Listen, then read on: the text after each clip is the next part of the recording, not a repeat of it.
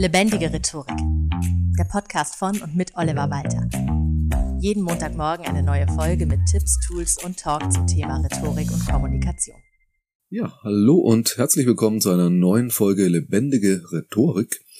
Zuletzt hatte ich wieder vermehrt Business-Themen im Podcast. Heute mal was ganz anderes, nachdem ich davon ausgehe, dass du, liebe Hörerinnen, lieber Hörer, hoffentlich auch irgendwie ein Privatleben hast neben dem Job und dem, was du sonst so tust, habe ich mir heute jemand eingeladen, mit dem ich über die drei größten Kommunikationsfallen in der Partnerschaft sprechen werde.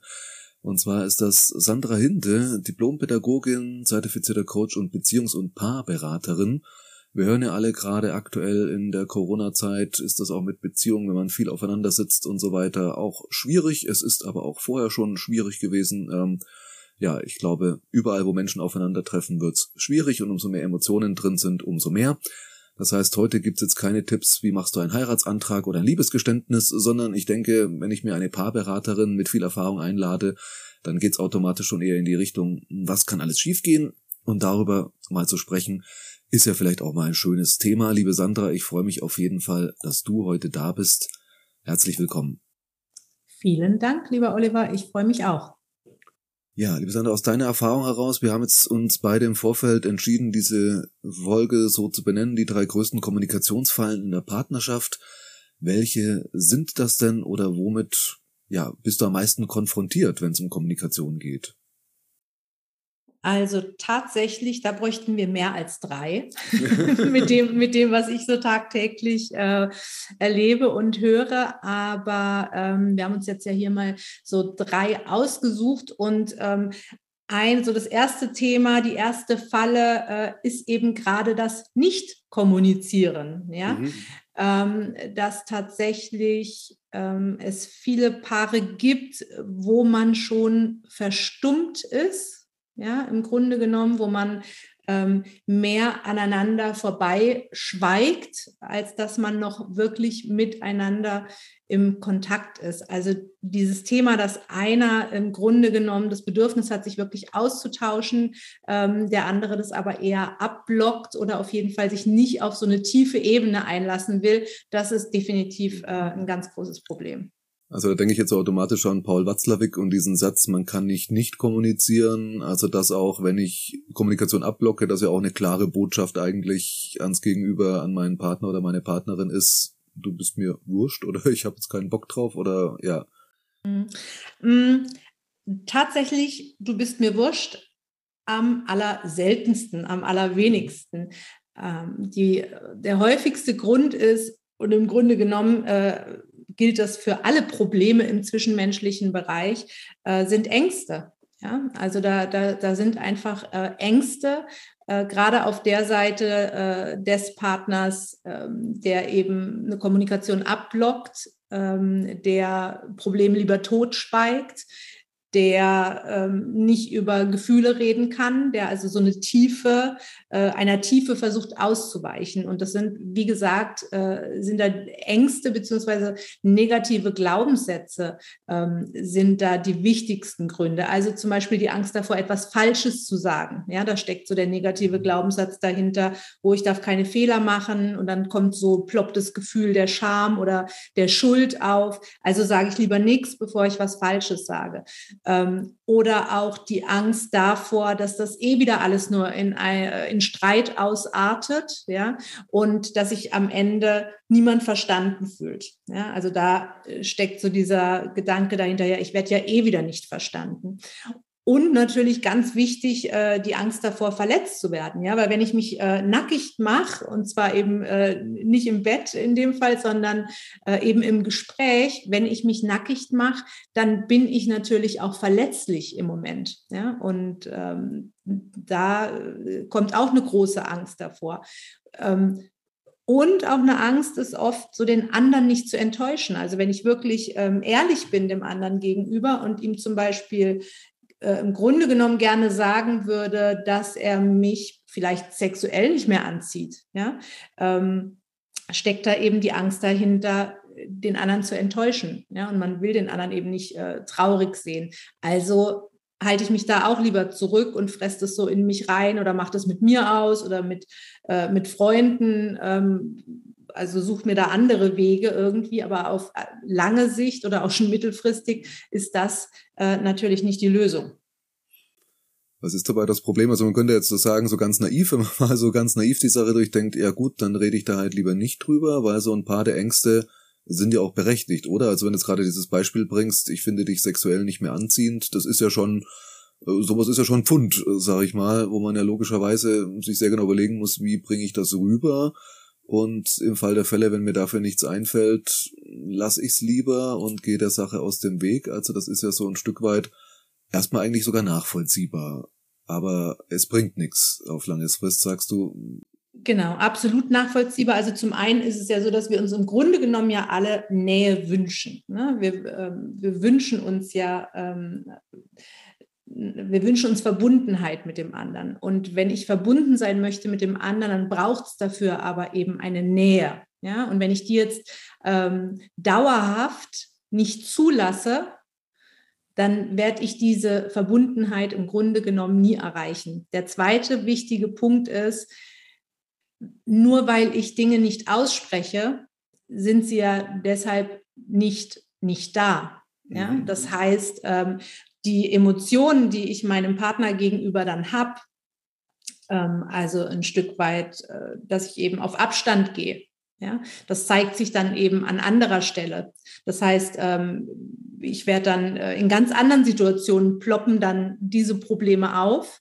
Äh, die suchen sich dann eben so Hintertürchen. Ja, diese, diese inneren Stimmen in mir, diese Gedanken, die suchen sich dann ähm, andere Türen, und dann ist es oft so, dass der andere gar nicht versteht, was ist denn jetzt los? Da wird dann zum Beispiel vielleicht ein Streit vom Zaun gebrochen äh, in einer ganz anderen Situation. Ja, und man versteht die Welt nicht mehr, warum jetzt darüber ähm, dazu zum Beispiel ein Fass aufgemacht wird. Ja, und die Ursache liegt eben darin, dass da eh schon Dinge unter der Oberfläche schwelen, ja, und dann ähm, sucht sich, äh, sucht man sich da eben äh, einen anderen Weg, um, um den Emotionen ähm, Ausdruck zu verleihen. Aber das dann eben oft an einer ganz falschen Stelle. Und dann sind die Missverständnisse vorprogrammiert.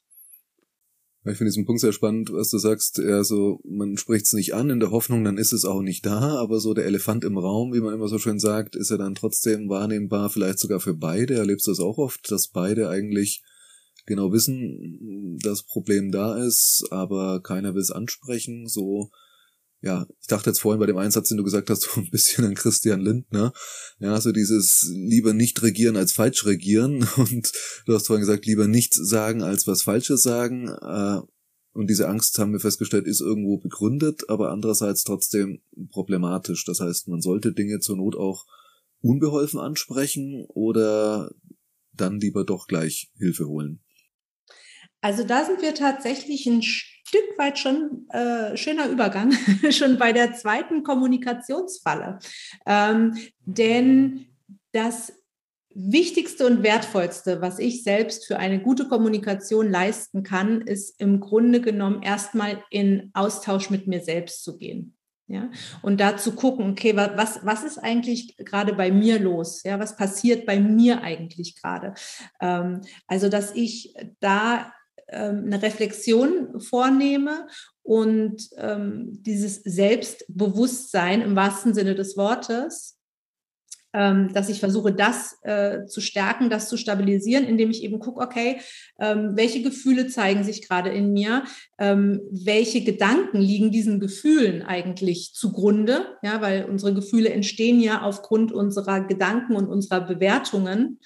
Ähm, welche Muster habe ich auch äh, irgendwann gelernt und folge denen heute noch. Ja, also äh, in den allermeisten Fällen ist es so, dass zum Beispiel die Strategie, ähm, sich zurückzuziehen, ja, ist meistens eine Strategie, die ich schon ähm, als Kind gelernt habe. Ja, ähm, wenn ich mir nicht anders zu helfen wusste, äh, ja, Decke über den Kopf und nichts mehr hören, nichts mehr sehen. Ja, und sich das bewusst zu machen und ähm, als erwachsener Mensch ganz rational zu überlegen, ja, ist das heute auch noch eine gute Strategie? Ist das eine gute Idee? Ja, bringt, bringt mich das weiter? Ähm, Glaubenssätze, Ängste, das, was wir vorhin schon angesprochen hab, äh, haben, da mal zu schauen, ja, was, ähm, welche Glaubenssätze lenken mich denn so durch den ganzen Tag? Und wenn ich dann ähm, zum Beispiel auf diesen Glaubenssatz stoße, äh, nur keine Fehler machen, nur nichts falsch machen, nichts Falsches sagen, dann kann ich da aktiv gegensteuern und mir überlegen, stimmt das eigentlich noch? Ja, und wenn, wenn ich äh, da so eine stabile Basis habe an Selbstbewusstsein, an Reflexion, dann öffnen sich ganz neue Möglichkeiten, ja, öffnen sich ganz neue Türen, durch die ich gehen kann. Und dann kommt auch die Kommunikation und das Gespräch kann dann überhaupt wieder ähm, lebendig werden und, und ins, ins Laufen kommen. Ja, weil das große Problem ist, wir alle wünschen uns Verständnis ähm, von dem anderen, von unserem Gegenüber. Nur die ganz große Frage ist, ja, wie soll mich denn jemand anderes verstehen, wenn ich mich selbst noch gar nicht richtig verstehe? Das ist mit Sicherheit eins der ganz, ganz großen, äh, ist eine ganz große Stolperfalle, ja, in, in allen Beziehungen. Also nicht nur in der Liebesbeziehung, sondern äh, generell überall, wo Menschen miteinander interagieren, ähm, ist das eine ganz wichtige Voraussetzung, um, um verständnisvoll miteinander zu reden und umzugehen. Ich nehme an, das gilt ja auch gerade auch im Kleinen, oder? Also ich habe mal irgendwo gelesen, dass äh, viele Beziehungen jetzt gar nicht an den großen Dingen scheitern, so dass jemand wirklich fremd geht oder es gibt so die riesen Auseinandersetzungen, sondern so die Zahnpastatube, die genau so da liegt. Das sind so diese Kleinigkeiten, die sich aufsummieren oder wer bringt den Müll raus oder was weiß ich, was für Kleinigkeiten wo es ja auch darum geht, wie kommuniziere ich das, oder? Und wenn jemand immer wieder auf die gleiche Art mir sagt, dass er das nicht mag, kann es ja schnell sein, dass sich da auch so eine Schleife entwickelt, so kommunikativ. Also so ein Triggerwort höre ich wie Zahnpastatube und schon bin ich auf 180, weil es mich aufregt, da wieder darauf hingewiesen zu werden. Was kann man da kommunikativ tun, um das so ein bisschen, also reicht's anders drüber zu reden oder das Thema erstmal ganz auszusparen oder anders anzugehen oder wie würdest du sowas, solche Kleinigkeiten dann eher ansprechen oder kommunizieren? Also die Zahnpastatube ist tatsächlich immer wieder ein schönes Beispiel, ja. Die ist mittlerweile zwar schon total ausgedrückt, ja, aber äh, sie tut es tatsächlich immer noch ganz gut als äh, ja exemplarisch für Kommunikationsprobleme. Ähm, bei der Zahnpastatube geht es eben auch darum, erstmal zu gucken, was steckt denn in der Zahnpastatube, was steckt denn wirklich unter der Zahnpastatube, ja? Weil da geht es eben in den seltensten Fällen wirklich darum, dass mich dass es mich stört, dass die Zahnpasta ausgetrocknet ist oder die Hälfte im Waschbecken ähm, verschmiert ist, sondern zum Beispiel nehmen wir an, ähm, das ist auch noch mal ganz tief in die Klischeekiste äh, gegriffen, aber macht nichts. ähm, sagen wir mal so, ich als Frau, ich störe mich also daran, ja, dass immer wieder die Zahnpastatube da ausgetrocknet rumliegt. So. Und nun ähm, keife ich meinen Mann an, dass er doch jetzt da endlich mal das Ding immer zudrehen soll und äh, so ein ähm, ja, ich suche gerade ein netteres Wort als Schwein. Ich möchte nicht gleich Schwein sagen, ja, aber so, er macht doch hier nicht immer so eine Sauerei, ja. So. Und im Grunde genommen, wenn ich dann zum Beispiel wirklich lauter werde, dann liegt das nicht an der Zahnpastatube, sondern es liegt daran, dass ich mich nicht gehört fühle. Ja, und dass ich mich nicht wertgeschätzt fühle, weil ich vielleicht gerade vor zwei Tagen das Waschbecken sauber gemacht habe. Ja, ähm, so, auf der anderen Seite für den Mann ähm, kommen wieder andere Bedürfnisse in dem Moment ähm, zutage. Ja, weil wenn ich ähm, dann sage, so jetzt mach doch mal, hm, kann es sein, dass äh, der Mann sich eher wie so ein, ja, wie ein Kind behandelt fühlt, ja, und da steckt das Bedürfnis nach, ähm, nach Selbstbestimmung zum Beispiel dahinter, ja, dass der, dass der Mann denkt, ja, ich will ich will autonom entscheiden, äh, wann ich wie meine Zahnpastatube durchdrehe, äh, Quatsch, zudrehe. Ja? Ähm, insofern ganz wichtig und das ist im Grunde genommen auch gleichzeitig äh, wieder so eine Kommunikationsfalle. Es geht auch da wieder darum, sich selbst klar darüber zu werden, was ist bei mir los, um was geht es mir hier eigentlich? Welche Bedürfnisse stecken dahinter, hinter dem, was ich jetzt mitteile dem anderen. Und, und das ist äh, die Königsdisziplin, ähm, diese empathischen Ohren, ja, dieser Begriff stammt von äh, Rosenberg, äh, vom Begründer der gewaltfreien Kommunikation. Ähm, wenn ich es dann noch schaffe, meine empathischen Ohren auch meiner Partnerin, meinem Partner gegenüber zu öffnen, ja, dann ist das großartig und eine wunderbare Basis, um sich wirklich auf einer ganz anderen Ebene zu begegnen, auf einer Erwachsenenebene. Ja? Wenn ich also nicht in diese alten ähm, kindlichen, reflexhaften Strukturen verfalle, sondern ähm, ja, ich sage meinen Paaren immer, äh, die steigen praktisch aus dem Sandkasten aus, ja? sitzen nicht mehr im Sandkasten, wo sie sich gegenseitig das Schäufelchen wegnehmen und die Schippe über den Kopf ziehen, ja, sondern diesen Entschluss zu fassen, hey, lass uns jetzt mal hier aus diesem Sandkasten aussteigen und lass uns mal als Erwachsene begegnen. Und da zu gucken, okay, nicht nur bei mir ähm, logischerweise stecken Bedürfnisse äh, und alte Glaubensmuster und Ängste und so weiter, ähm, dahinter, sondern die stecken natürlich auch bei dem anderen dahinter.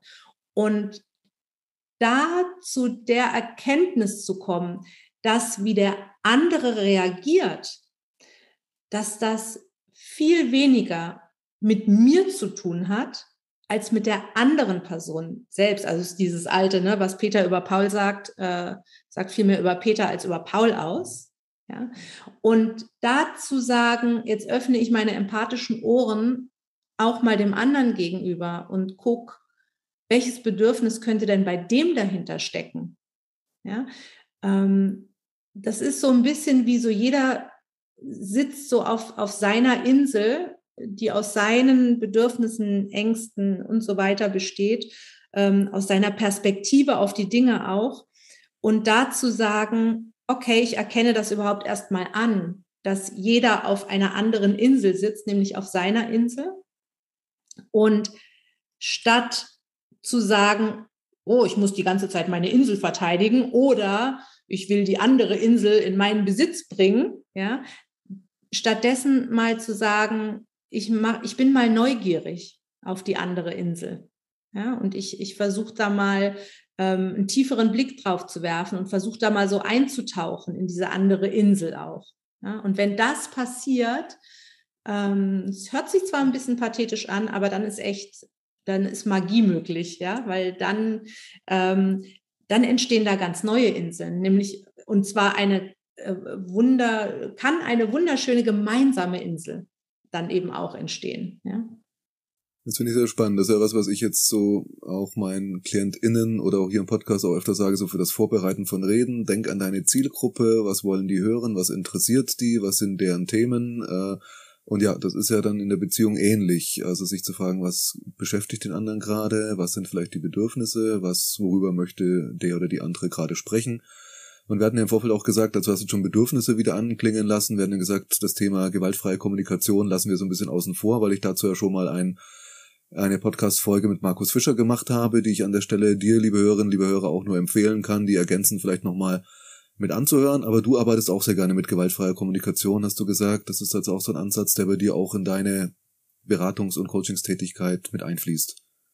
Ja, absolut. Wobei ich tatsächlich auch immer dazu sage, dass ich finde, der größte Nutzen der gewaltfreien Kommunikation liegt gar nicht mal in der Kommunikation zwischen zwei Menschen, sondern der größte Nutzen liegt im Grunde genommen darin, zum einen sich selbst reflektieren zu können, also mit diesen äh, vier Fragen auch ähm, nach Rosenberg.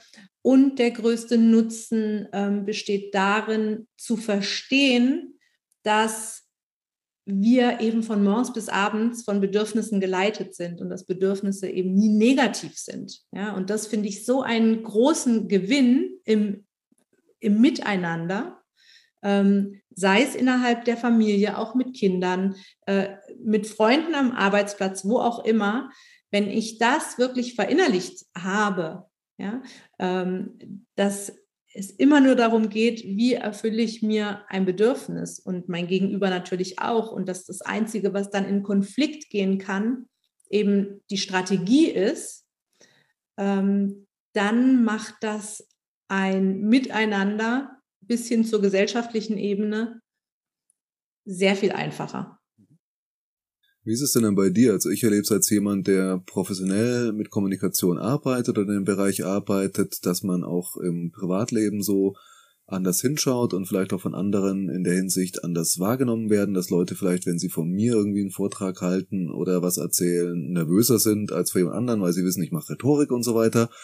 Ähm, würdest du jetzt sagen, deine Kenntnisse als Paarberaterin sind für dich privat in Beziehungen von Vorteil oder manchmal auch von Nachteil sozusagen, weil du vielleicht ja zu genau hinschaust oder andere sich denken, oh, oh, was denkt sie jetzt von mir oder wie gehst du so mit dieser Verschmelzung aus Knowledge und Privatleben um sozusagen im Bereich Kommunikation?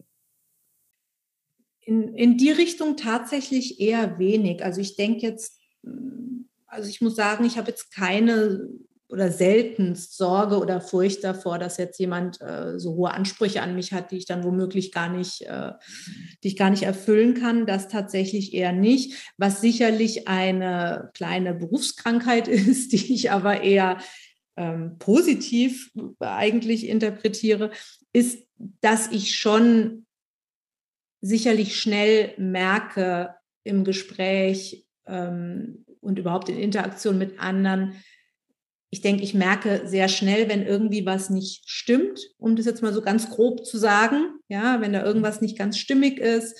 Ähm, und sicherlich kann ich, also diese empathischen Ohren, die ich vorhin schon angesprochen habe, ähm, ich denke, die kann ich sehr schnell auf mein Gegenüber richten und merke sehr schnell, okay, ähm, selbst wenn der jetzt irgendwie mir blöd gekommen ist oder so, und ich dann davor bin ich nicht gefeit, ja, dass ich im ersten Moment auch denke, ey, was, was ein Depp, ja.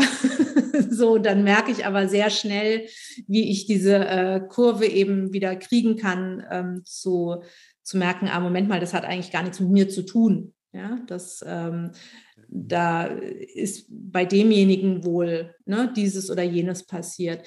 Und das Letzte, wo es vielleicht manchmal ja sich ein bisschen negativ auswirken kann, ist, dass ich schon sagen muss, dass mir jetzt so oberflächliche Gespräche, die werden mir sehr schnell sehr langweilig. Mhm. also so Smalltalk jetzt über mehrere Stunden, das ist nicht so meins. Okay kann ich nachvollziehen, wenn man dann doch so viel interessante Gesprächspartner hat oder auch so interessante Themen. Ja, wie ist es, wie bist du denn überhaupt dazu gekommen, sag ich mal, Paarberaterin zu werden? Das ist jetzt selten ein Berufswunsch, den man so mit 16 hat. Äh, gibt's auch, aber ist wahrscheinlich eher seltener. Wie bist du denn da so dazu gekommen, das zu einer Profession zu machen? Also ich komme tatsächlich schon ein bisschen aus der Ecke, wo es auch um Beziehungen geht, allerdings eher zu den Kindern. Ich bin Diplompädagogin ähm, habe das studiert, habe das auch fertig studiert, habe aber dann einen kleinen äh, Schlenker gemacht in die Werbung, ins Marketing. Äh, habe damals äh, viel meinen Mann in seiner Firma unterstützt, äh, also meinen Ex-Mann. Und ja, da sind wir auch schon beim Thema. Ich habe 30 Jahre eine ziemliche Achterbahnbeziehung mit meinem Ex-Mann hinter mir ähm, ganz jung zusammengekommen. Ne? Also ich war gerade, ich war knapp 15, als ich mit meinem Ex-Mann zusammengekommen bin und habe da eben viel miterlebt, vieles, was Langzeitbeziehungen ausmacht, aber eben habe auch kennengelernt, wie es ist, wenn man an einen Punkt kommt, wo es nicht mehr weitergeht ähm, und wo man es dann doch nochmal versucht und dann eben doch merkt, es funktioniert nicht. Und ähm, ja, nachdem dann unsere Ehe auseinandergegangen ist, hat mich das gerufen wieder. Also die, ich wollte einfach noch wieder was ganz anderes machen, nochmal was ganz anderes machen und ähm, ja, gelte natürlich schon immer im Freundeskreis so auch ein bisschen als, naja, die, die Psychotante. und ja, da kam dann irgendwann äh, jemand an und hat gesagt, Mensch, wäre das nicht was beruflich für dich? Ja? Und so bin ich dann da wieder eingestiegen in das Thema und äh, finde es fantastisch, weil ich, wie gesagt, sehr viel abdeck von dem, von den Problemen, mit denen Paare und Einzelpersonen so zu mir kommen. Ja, also ich habe dann danach auch noch eine sehr toxische Beziehung gehabt. Ähm, also insofern, ich habe da ganz vieles schon auch erlebt, was ich jetzt eben äh, so an Problemen mitbekomme. Und ich glaube, das ist als Coach, ich behaupte nicht, dass ein Coach nun immer schon genau alles durchgemacht haben muss, um helfen zu können. Ja, äh, da kommt ja immer der bekannte, äh, der Chirurg, ne? der mhm. kann auch helfen, auch wenn er sich mal nicht das Bein schon selbst gebrochen hat. Aber ich finde es doch rein, schon alleine wieder unter diesem Aspekt empathische Ohren und so weiter, ähm, glaube ich schon, dass es eine gute Basis ist, um äh, miteinander voranzukommen. Was hältst du so von diesem Satz, den mir mal ein Paarberater, den ich irgendwo getroffen habe, oder Paartherapeut mal gesagt hat? Er sagte nicht, hurra, sie streiten noch. Also ist Streiten oder in der Kommunikation sein, egal wie, immer noch besser als dieses Schweigen, was du vorhin schon mal angesprochen hattest? Oder gibt es auch einen Grad, wo du sagst, jetzt äh, ist auch mal gut? Oder ist Kommunikation in der Beziehung grundsätzlich erstmal was Positives? Mm. Das passt ein bisschen zu dem, dass ich oft sage, und ich verwundere die Leute damit sehr, dass ich sage, Kommunikation wird total überbewertet in der Beziehung. Und dann ist immer erstmal so, hä, was? Das ist doch das Allerwichtigste, dass man miteinander redet. Ähm, und ich finde ja, oder was heißt, ich finde, ich habe auch die Erfahrung so gemacht, ich kenne Paare, die reden, reden, reden. Ja? Und da kommt aber wirklich nichts bei rum. Da kommt nichts bei rum. Und das ist so das, was du jetzt gerade ansprichst. Ja, ich glaube, äh, wenn, wenn noch gestritten wird, zeigt das, kann das ein Zeichen dafür sein, ähm, dass da noch, da ist noch Verbindung da. Ne? Sonst würde ich mich ja nicht streiten mit jemandem. Ähm, es kann aber tatsächlich auch noch Verbindung da sein, wenn Paare schweigen ja, die Ängste und, und die äh, Konflikte äußern sich dann einfach nur anders. Ähm, aber ganz im Grunde genommen, wie gesagt, glaube ich, dass es überbewertet wird. Denn wenn ich für mich fein bin mit mir, ja, wenn ich wirklich äh, ein, ein, stabiles Selbstbewusstsein habe und auch ein stabiles Selbstwertgefühl und ein stabile, eine stabile Selbstsicherheit, wenn ich mir ein guter Freund bin, ja, ich, ich mag das Wort Selbstliebe ehrlich gesagt nicht, ja, deshalb ähm, ich sage eher immer, wenn du dir selbst ein guter Freund bist, ähm, dann braucht es erstens ganz viele Streitgespräche zum Beispiel nicht mehr weil du für dich nämlich merkst, hat eigentlich gar nichts mit meiner Beziehung zu tun, hat eigentlich auch gar nichts mit dem anderen zu tun, sondern hat nur was mit mir zu tun. Ja? Ähm, und wenn du ins Gespräch gehst, dann wird das so viel schneller gelöst, ja, ein, ein Konfliktthema. Und habe ich viel mehr Zeit für die schönen Dinge des Lebens. Also nicht, dass Kommunikation nicht auch schön ist, um Gottes Willen, ja.